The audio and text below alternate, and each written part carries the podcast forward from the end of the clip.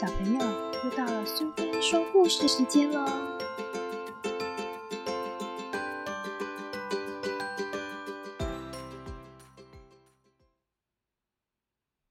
今天我们要讲的故事是林海音奶奶八十个伊索寓言里的《牧羊人和山羊》，作者是林海音，绘者是贝果，由国语日报所出版。一场大风雪里，牧羊人赶着羊群到山洞去躲避，没想到山洞已经被一群野羊占去了。牧羊人算了算，野羊比自己的羊还要多。这个贪心的牧羊人想得到所有的羊，于是他扔下自己的羊不管，把带来的饲料都拿来喂野羊。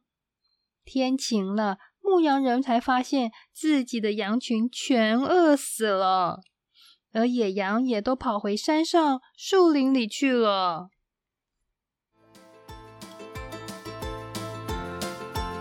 喜欢今天的故事吗？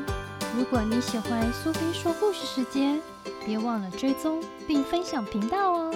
谢谢聆听，下次再见。